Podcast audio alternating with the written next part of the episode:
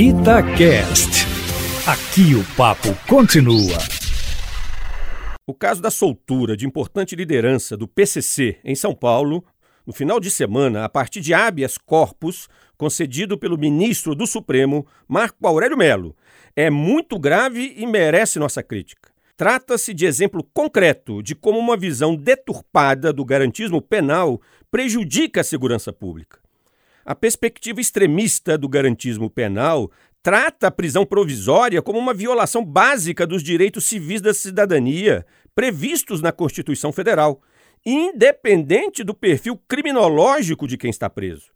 E o ministro Marco Aurélio de Mello sempre se posicionou dessa maneira, caracterizando-se pela contumaz autorização da soltura de acusados de corrupção e de tráfico de drogas.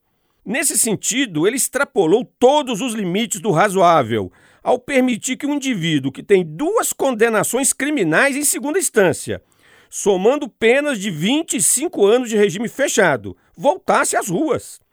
É fato que a defesa do criminoso estava recorrendo dessas sentenças condenatórias, o que o qualifica como preso provisório. Porém, Marco Aurélio de Melo ignorou sumariamente as investigações da polícia e do Ministério Público, que apontavam André do Rep como importante articulador do tráfico internacional de drogas e que ficou foragido até o final do ano passado, quando finalmente foi preso. A despeito da lei anticrime prever que a prisão provisória deve ser fundamentada a cada 90 dias, o ministro Marco Aurélio não era obrigado a soltar o líder do PCC. O judiciário é a instituição fundamental do sistema de segurança pública e justiça criminal.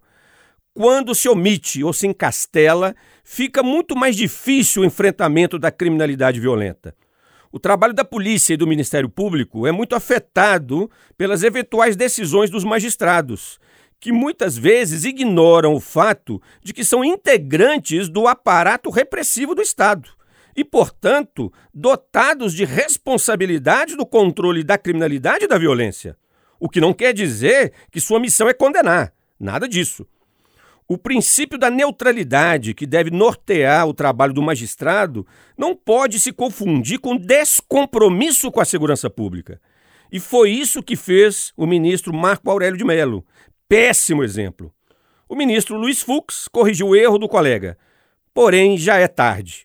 O André do Rep já deve estar no Paraguai novamente foragido. Luiz Flávio Sapori para a Rádio Itatiaia.